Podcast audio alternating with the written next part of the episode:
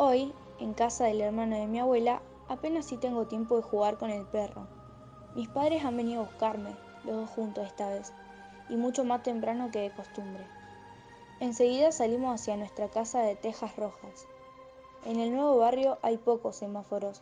Antes de atravesar una calle hay que tocar bien fuerte la bocina para prevenir a los autos que puedan salir al cruce.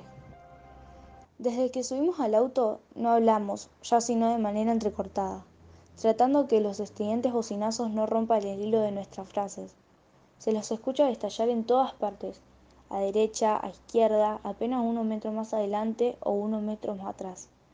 Un petardeo que asalta por todos los flancos. Como señales podrían parecer confusa, pero es cuestión de costumbre. El que conduce siempre parece saber cuál de tantas advertencias le ha sido destinada. Esta vez también mi padre tocó bocina, pero el auto que venía por la calle transversal siguió sin detenerse. El choque fue muy violento y mi cabeza la primera en lanzarse contra el parabrisas.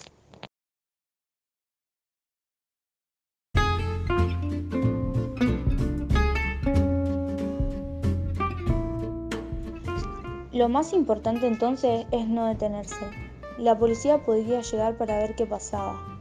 En casa está el altillo secreto, y mis padres no habían recibido sus documentos falsos, porque lleva mucho tiempo hacer papeles que la policía pueda tomar por verdaderos.